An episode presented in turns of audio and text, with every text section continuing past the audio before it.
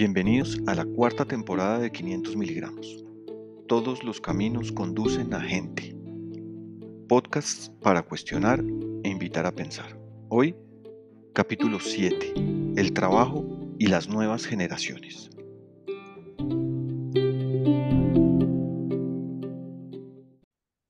Buenas, buenas. ¿Cómo vamos? ¿Qué dicen?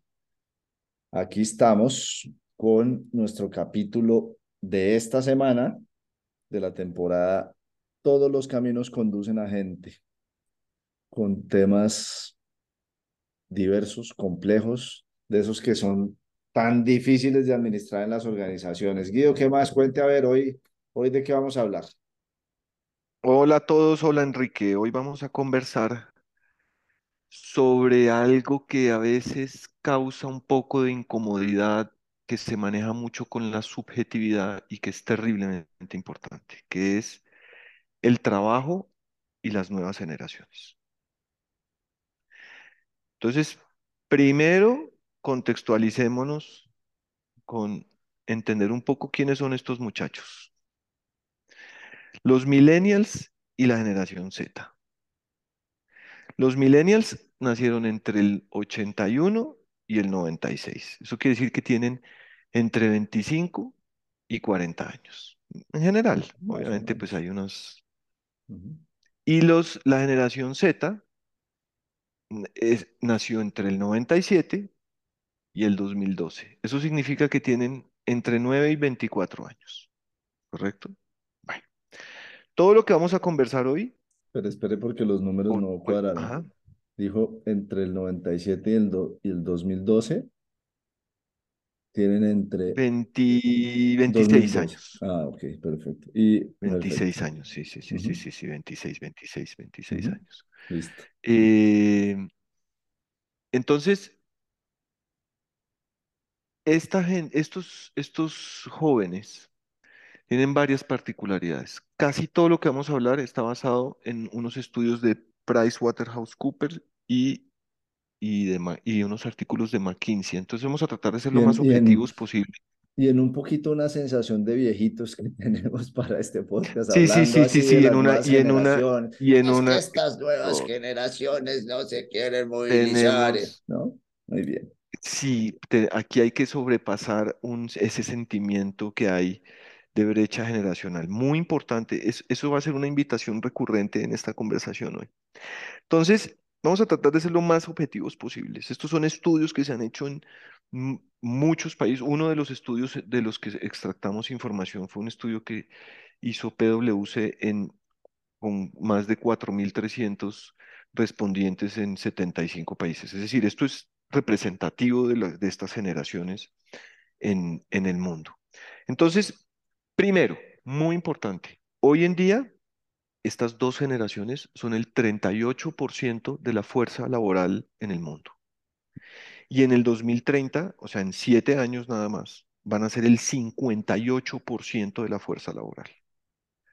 O sea, seis de cada diez personas en siete años van a ser de alguna de estas dos generaciones. Entonces, gústenos o no, gústeles o no, necesitamos convivir en forma amigable, cooperativa y productiva con estas generaciones.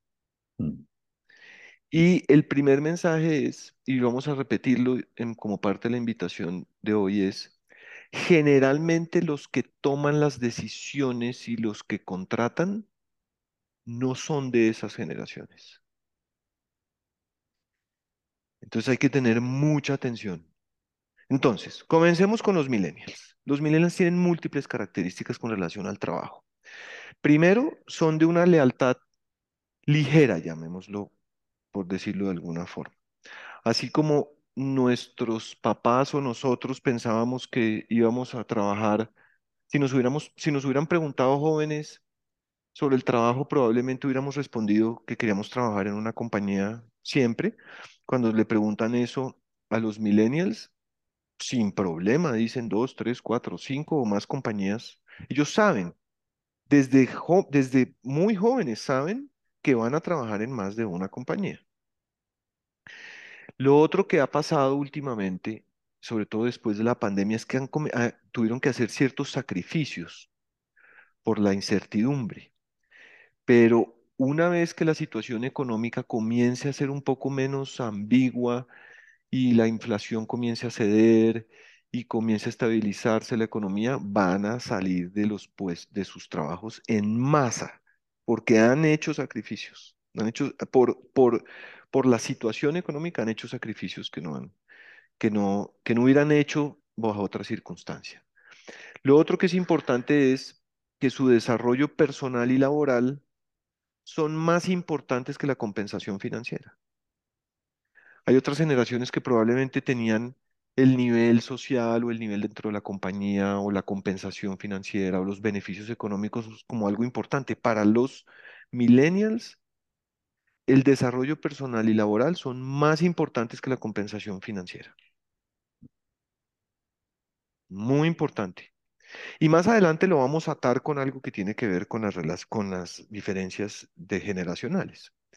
Luego, el otro asunto muy importante para ellos es el balance entre la vida y el trabajo. Muy difícil de entender para generaciones mayores que estábamos, fuimos criadas bajo unos preceptos de disciplina, de esfuerzo, de, ¿no? de cruzar la línea del deber. Hor- Hora Ah, nalga, La hora nalga que era tan sí, importante. ex, para Mm, ellos eso no es importante. Algo que es crítico y que es un poco sorprendente, porque es raro ¿no? Porque ellos es, es un poco paradójico y es que quieren moverse muy rápidamente hacia arriba. El 52% de los millennials tiene eso como prioridad. El salario, solo para darles un ejemplo, es el 44%. Entonces, que el, el moverse muy rápidamente hacia arriba es el 52%. Y fíjese que ahí hay un, ahí hay un tema, un tema en eso que es sí, importante y es que como existe LinkedIn hoy en día, que es un lugar, eh, al final lo que hacen las redes sociales es que nos generan eh, movimiento endorfinológico, no tengo ni idea cómo se llamará, ¿no? Pero, pero movilizan ujú, endorfinas en la ujú. medida en que logramos Dopa- demostrar, dopamina, mostrar totalmente. eh, eh, dopamina, bueno, hacen muchas cosas. Y entonces eh, los millennials son, pues, de nuevo, una fuerza laboral muy grande. Si miráramos durante la relación de millennials en LinkedIn, ahorita la busco aquí mientras estamos, probablemente es mucho mayor que la, que la de la fuerza laboral. Eh, y entonces esa necesidad de crecer y mostrar que estoy creciendo, pues es un tema que es supremamente importante. De hecho, muchas veces eh, se fijan en el nombre del cargo, ¿sí? No importa en qué nivel en la organización esté, pero si dice, si no dice coordinador, sino líder, entonces es- sí, ese tipo, se fijan mucho en ese tipo de cosas también. Absolutamente. Y Según estos estudios, el el 41% por- por ciento de ellos prefiere comunicarse por, estando en la oficina, el 41% prefiere comunicarse por medios electrónicos, por arriba de las reuniones personales y por supuesto por arriba de hablar por teléfono.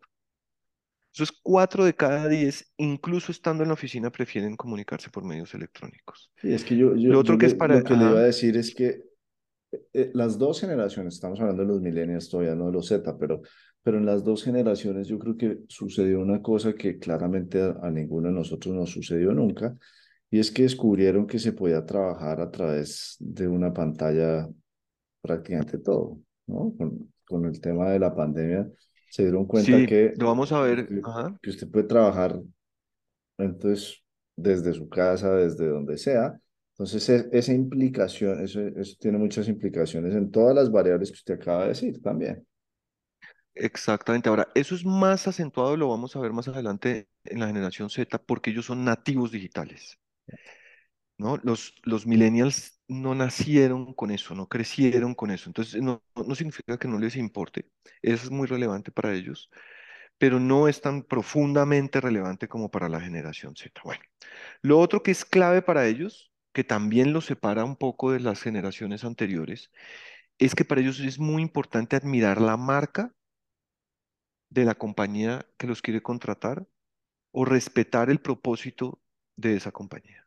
Muy importante para, para esa generación. Ahora, hay algún, hay un descubrimiento ahí que es importante, que es parte de la invitación de esta conversación, y es que valoran significativamente trabajar con generaciones mayores y valoran y necesitan y buscan mentoría de las generaciones mayores. ¿Qué los aleja de las generaciones mayores? Que perciben que intimidan a las generaciones anteriores por su ambición y por su movimiento y perciben que las generaciones anteriores no entienden, no los entienden, no entienden cómo usan la tecnología en el trabajo. Entonces, ¿qué es lo que está qué es lo que pasa en, en la, en la percepción de ellos? Aprecian trabajar con gente de generaciones anteriores. Buscan y necesitan y aprecian que les den mentoría a generaciones anteriores, pero sienten que entran en conflicto con esas generaciones anteriores porque ellos tienen una energía diferente, un movimiento más rápido, un movimiento distinto, una forma de pensar diferente. Usan la tecnología en una forma distinta y las generaciones anteriores no están entendiendo eso. Sí, de hecho Entonces lo hay un vacío cuestionan, ¿no? Lo, lo señalan, lo cuestionan, lo, entonces, claro, hay una ruptura de la comunicación automáticamente. Exactamente. Entonces las generaciones anteriores eran más mercenarias, más fieles, más definidas por el sueldo, más definidas en pensar en menos, menos exigentes en términos del crecimiento interno en la compañía. Y esa generación es la que contrata y cada vez menos, pero por lo general, quienes son jefes de millennials y generación Z. Entonces es muy importante la invitación para todos aquellos que nos están oyendo que son de generaciones anteriores a millennials, es atención, mucha atención porque los admiran trabajar con gente, con ustedes, buscan trabajar con ustedes, pero no, no están sintiendo que son comprendidos, que están siendo completamente entendidos en la forma en la que son. Entonces, miremos algunos números, revisemos algunos números de, de estos estudios. Entonces, por ejemplo, cuando se les pregunta hipotéticamente por qué es importante para ellos en el trabajo, ellos contestan en este orden de prioridad. Oportunidad de crecimiento en su carrera, compensación, desarrollo y entrenamiento, beneficios y un ambiente de trabajo flexible. Eso es lo que responden cuando se les pregunta teóricamente. Ahora, cuando se les pregunta su trabajo actual, el de ahora, en el que están, ¿por qué lo escogieron? Que es donde está más la realidad. Mire esto tan interesante. La oportunidad de desarrollo personal y profesional. O sea, Número uno. hay match igual que con, con las variables importantes. Pero mire lo que pasa ahora. La reputación de la organización. Mm, Ese no está ni siquiera en la otra lista, ¿no? ni siquiera está en la otra lista en los primeros cinco. Entonces, para estas generaciones nuevas, la reputación, la marca, lo que hace la compañía, los valores, el propósito, son terriblemente importantes. El otro es, la tercera razón es el trabajo, el rol en sí mismo. El cuarto es el salario y el quinto es la ubicación y la situación física del trabajo. Mm, Quinto. En los millennials es importante, pero no es tan importante. En la generación Z es el número, es, si no es el número uno, es el número dos. Ahora lo revisamos. Entonces, terriblemente importante. Ahora, ¿qué beneficios valoran una vez que están empleados? ¿Qué beneficios? Primero, entrenamiento y desarrollo. Claro, Segundo, si su, si su horas flexibles. es, si su objetivo es crecimiento profesional, pues eh, tal cual. Necesitan desarrollo. Segundo, horas flexibles de trabajo. Balance vida-trabajo, que lo, lo hemos dicho también ya varias veces. Y ya de ahí para adelante son beneficios de seguros, de, de- de, pues, beneficios colaterales al, al salario. Entonces, ¿qué se debería o qué se puede hacer con esta generación? Uno, tener en cuenta que la generación que está contratando o que va terminando siendo jefe de muchos de estos millennials y generación Z es una generación anterior que está armada y hecha de una forma distinta, que piensa diferente, que estas generaciones buscan y aprecian la mentoría de las generaciones de más arriba, pero se sienten lejanas a esas generaciones, sienten que no están siendo entendidos, aprecian mucho la retroalimentación, hay que darles mucha retroalimentación muy frecuentemente, hay que dejarlos libres, hay que dejarlos que operen, hay que hacerles muy poco gerenciamiento en el detalle, hay que tenerles claramente definido cuál es su plan de carrera. Y por último, se van a ir. y hay que acostumbrarse y hay que planear la organización para entender que los millennials y la generación Z se van a ir, que muy pocos de ellos están pensando en quedarse muy largo tiempo en la compañía, se van a hacer, se van a ir, no van a durar mucho tiempo y no es culpa necesariamente de la compañía. Lo que puede hacer una compañía es alargar esa rotación, pero no evitarla. Es muy probable que se vaya. Sí. Y fíjese que la fidelidad está, el concepto de, fi- de fidelidad visto desde marketing puro y duro es un concepto que está muy revaluado al final. Ent- Y, y, y creo que tiene mucho que ver con eso, ¿no? Tiene mucho que ver con eh, ese perfil de consumidor que evoluciona y que, que, se, que es un consumidor que está permanentemente pidiendo cambio, que se aburre rápidamente de lo mismo. Entonces, pues, si uno lo llevara a marketing, seguimos haciendo programas de puntos y si lo lleváramos a las compañías, seguimos haciendo eh, los mismos modelos de retención que se hacían tradicionalmente para, para que las personas no se vayan. Pero entonces, antes de cerrar los, los millennials, me parece importante una cosa que, que descubrimos una vez, que yo creo que le hace, le hace sentido a todo esto que acabamos de hablar del estudio. Cuando sucedió el, el, el atentado del 11 de septiembre, mm, nosotros ya trabajábamos, ¿no? Hace, usted hace más años que yo, pero ya trabajábamos, ya, ya estábamos formados laboralmente y, y probablemente muchos de quienes nos oyen y de quienes hacen el reclutamiento hoy en día, ya estábamos formados laboralmente. Los millennials no. Los, millennials tuvieron en una época, en un momento muy importante de su desarrollo de personalidad, un impacto brutal de una magnitud brutal, eh, con unos choques que lo que terminan generando mucho en esa generación es, vale la pena tanto en cualquier momento uno sale y le puede pasar esto o esto o esto.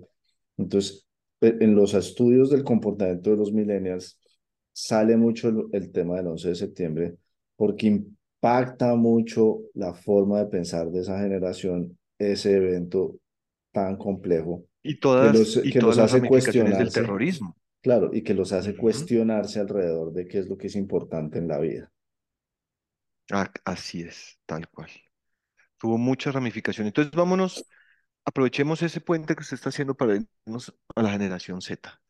La generación Z es parecida, pero tiene unos matices, porque cada generación está afectada por diferentes eventos. Entonces, pues los baby boomers, pues la guerra los llevó a ser tenaces y frugales y perseverantes. A los millennials, como usted dice, el 9, el, el 9 de septiembre y todas El 11. las implicaciones, el 11 de septiembre y todas las implicaciones de el terrorismo y de otros múltiples atentados, todo lo que generó eso, la crisis económica del 2007-2008. eh, y para la generación Z fue la pandemia, ¿no? Entonces, Claro, porque la pandemia eh, además los, los tomó entrando a la vida laboral. O sea, los, los exactamente, mayores de la generación Z, hace tres años, estaban la gran mayoría de ellos iniciando su vida laboral. exactamente. Entonces, generación Z y nativos digitales. Entonces, ¿qué es lo que pasa? Ellos, la, prime- la prioridad por arriba de todo lo demás es eh, la flexibilidad del trabajo. Más trabajo remoto, eh, más experiencia digital. ah, es- en promedio, este estudio mostraba algo que un uno podría juzgar como aterrador, pero realmente no es ni aterrador ni nada, es, es una realidad. Y es la mayoría de la generación Z gasta o utiliza, para no hacer un juicio con esa palabra, alrededor de seis horas al día en el celular. Eso es algo difícil de entender para generaciones anteriores. Entonces, eh, es muy importante para ellos tener flexibilidad en el trabajo y hay algo muy particular que llama la atención y es que están mucho más expuestos y mucho más vulnerables que cualquier otra generación de la historia a enfermedades mentales.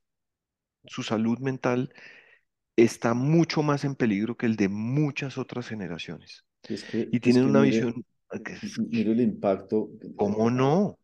Primero, la, la, obviamente la pandemia, ¿no? Eso es, en, en toda esa generación es un tema muy complejo. Usted sabe que yo estoy muy metido en temas de colegios y en los colegios se, se está heredando eso de una forma brutal. Segundo, en las redes sociales, ¿no? Instagram, ¿no? Los estudios demuestran que Instagram es hoy una de las principales razones que llevan al suicidio a muchos de estos personajes de, las, de la generación Adolescentes. Z, Mm, adolescentes y, y, y ujú. adultos, eh, recién adultos, digámoslo, adultos jóvenes. Entonces, pues obviamente el tema de la enfermedad mental es, es un tema muy complejo. Claro, entonces, de nuevo, redes sociales, pandemia, crisis económica, guerra en Ucrania, eh, inestabilidad política, todas las conversaciones idealizadas y sesgadas sobre el calentamiento global. Entonces, es, la perspectiva que ellos tienen hacia adelante es muy, difícil. Y, y además en un ambiente en el que, claro que la polarización es, forma parte del discurso de la humanidad, pero la polarización que estamos viviendo en este momento es muy compleja porque es todo contra todo. Lo que está pasando culturalmente es blancos contra negros, hombres contra mujeres, ricos contra pobres, eh, es todos contra todos.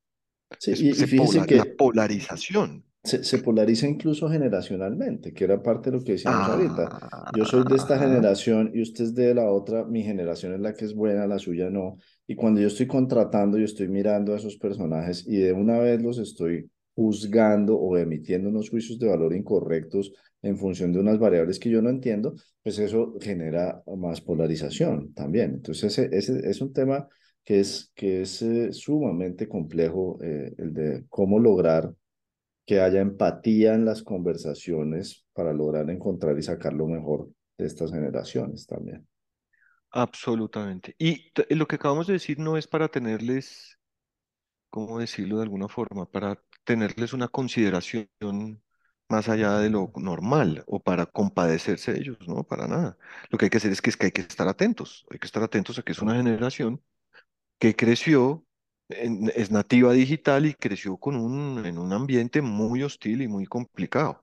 Y mire, le cuento, mire, Los, le cuento una cosa para cerrar esa idea. Ha- hace poco estábamos, eh, usted sabe eh, que tengo dos niñas chiquitas, no, probablemente la mayor está cerca de ser generación Z, pero son menos que generación Z. Eh, pero hay una, en una, como en un, una conferencia de una psicóloga chilena buenísima, eh, y ella decía que hay una tendencia en los papás a que el castigo con los hijos eh, va al teléfono celular, es decir, va a la tecnología. Y dice, es el peor error que, puedes, que se puede cometer, porque ellos son, ellos y la tecnología son uno, o sea, usted no está castigando la tecnología, está, está, está hiriendo a la persona en un lugar que, que es difícilmente reparable después. Y creo que en las organizaciones pasa, digamos, uno podría llevarlo a la organización porque se cuestiona a estos niños de la tecnología, ¿sí? O sea, no les quito el celular, pero me les estoy metiendo permanentemente cuestionando esa situación. Y es, es muy difícil. Para mí, la conclusión de todo esto es que esta polaridad que generamos de generaciones entre generaciones, entre razas, entre credos, entre creencias, entre ideologías, en el trabajo es terriblemente perjudicial, porque vamos a tener que manejar, hay que manejar la ambigüedad, hay que manejar las áreas grises. No es lo que dicen la generación Z, no hay que trabajar todo el tiempo remoto, mm, aunque muchos de ellos no, neces- no quieren trabajar todo el tiempo remoto, ni es lo que quisiera una generación anterior, que es trabajar todo el tiempo en presencialidad. No es poca tecnología, no es mucha tecnología, no es, es las es todas las generaciones trabajando colaborativamente, entendiendo qué es lo que necesitan unas de las otras, eh, retomando esto que nos dicen los millennials de que aprecian la mentoría y buscan la mentoría de generaciones mayores. Eh, es tiempo de colaborar, es tiempo de, de, de dejar de juzgar y de mirar desde la verdad propia para comenzar a colaborar con estas generaciones, solamente por razones prácticas. Si van a ser el 58% de la fuerza laboral en siete años, pues van a ser seis de cada diez en la oficina. Entonces, pues hay que trabajar con ellos. No, y porque, porque es una realidad, sí, y usted lo dijo muy bien. El, el problema de la polarización es que yo me paro en que la única verdad que es justa, real y es verdad es la mía. Y, y resulta que hay que empatizar, hay que empatizar con el- en los entornos, ¿sí? Si yo me paro diciendo es que esos no trabajan, es que esos no sé qué, y los otros abajo sepan, no, es que estos viejitos no saben nada, no, no se saben mover, no entienden la tecnología, entonces, pues a- al final es práctico porque van a ser una fuerza laboral muy grande, pero es práctico porque tienen, a- hay que aprenderles una cantidad de cosas también. ¿sí? Entonces creo Ujú, que lo complejo es de nuevo esa frase que tenemos muy metida en las organizaciones, que aplicamos para todo, que es, pero es que si lo hemos hecho así toda la vida y nos ha funcionado, ¿por qué yo voy a cambiarlo? Y resulta que ahora Sí, la fuerza laboral nos está obligando con toda a cambiarlo. ¿no? Ma- así ma- y no hablemos del Ahora, algo, entorno, no, no, no hablemos del entorno de ChatGPT, porque si le ah, no, no, no, eso a no, eso cómo es otro, estos, a cómo esta generación Z eh, va a usar ChatGPT a la vuelta de dos o tres ujú, meses, es mejor que no nos metamos ahí. Sí, no, todavía no, todavía no. Ahora, eso sí hay algo no negociable. A mí no me importa de qué generación sean, hay que prender la cámara en las videoconferencias. No, eso sí no es negociable. No Ahí no hay ni cámara, verdad. democracia, ni, ni, ahí no hay ni negociación, Es ni trabajo en verdad, equipo, ni es conversaciones. Hay verdad. que prender la cámara, ya, suficiente, Si ¿no? quieren trabajar remoto y no prenden la cámara, nunca tenemos la sensación de eso sí, podernos. Eso eso es, sí, eh, ojo, eso eso es sí. empatía igual también, fíjese, fíjese, no, fíjese que eso es empatía. Si hay generaciones que, o por lo menos usted y yo estamos conversando la importancia de, de una generación de la guayaba como la nuestra, que debería estar siendo más empática con una generación eh, de allá para acá también hay que tener empatía. Entonces, para esta generación Ujú, también hay otras cosas que son importantes. Eh, Empaticemos al final, no dejemos de. Entonces, seguramente dirán, ay, estos viejitos que molestan tanto con que toca prender la cámara siempre, qué pereza, no sé qué. No, es empatizar, es dejar de, de, de poner las barreras y abrir y tumbar esos muros y empezar a ver qué es importante Sí, para los demás. tal cual, así es. Yo creo que en imágenes, para mí la imagen es una, más, una imagen, más que una imagen, es una invitación. Y es, de, no importa de qué generación sean, si trabajan en una compañía y tienen relativamente cerca a alguien de otra generación, tengan una conversación en la que se piden y se ofrecen algo. Pidan enseñarle o contarle algo de su generación a alguien y pídanle al otro que le cuente, les cuente algo de su generación, como esto que acabamos de decir. Eh, me robó mi imagen, entonces estoy aquí rebanándome los sesos para, para buscar una imagen.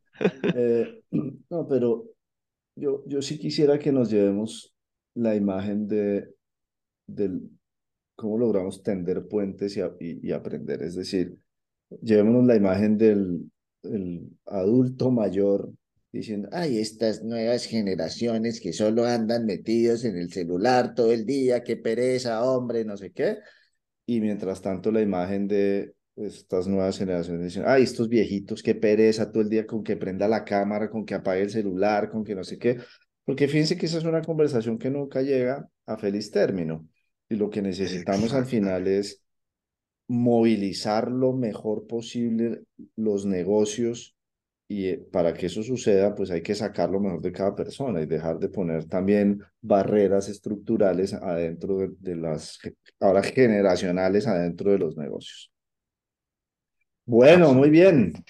Con eso entonces eh, nos despedimos de nuevo. No se pierdan a nuestros patrocinadores al final y síganos en nuestras redes sociales, LinkedIn e Instagram, arroba 500 miligramos. Un abrazo, Guido. Muchas gracias. Chao, chao.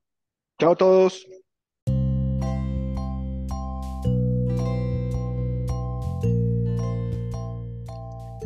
Este capítulo de 500 miligramos llega a ustedes con el amable patrocinio de los periódicos.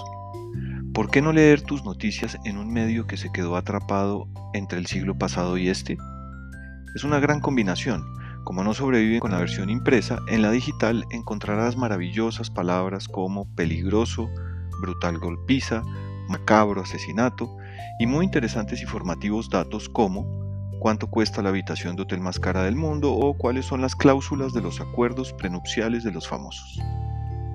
Los periódicos, porque necesitas tener miedo y estar al día de lo que no te importa.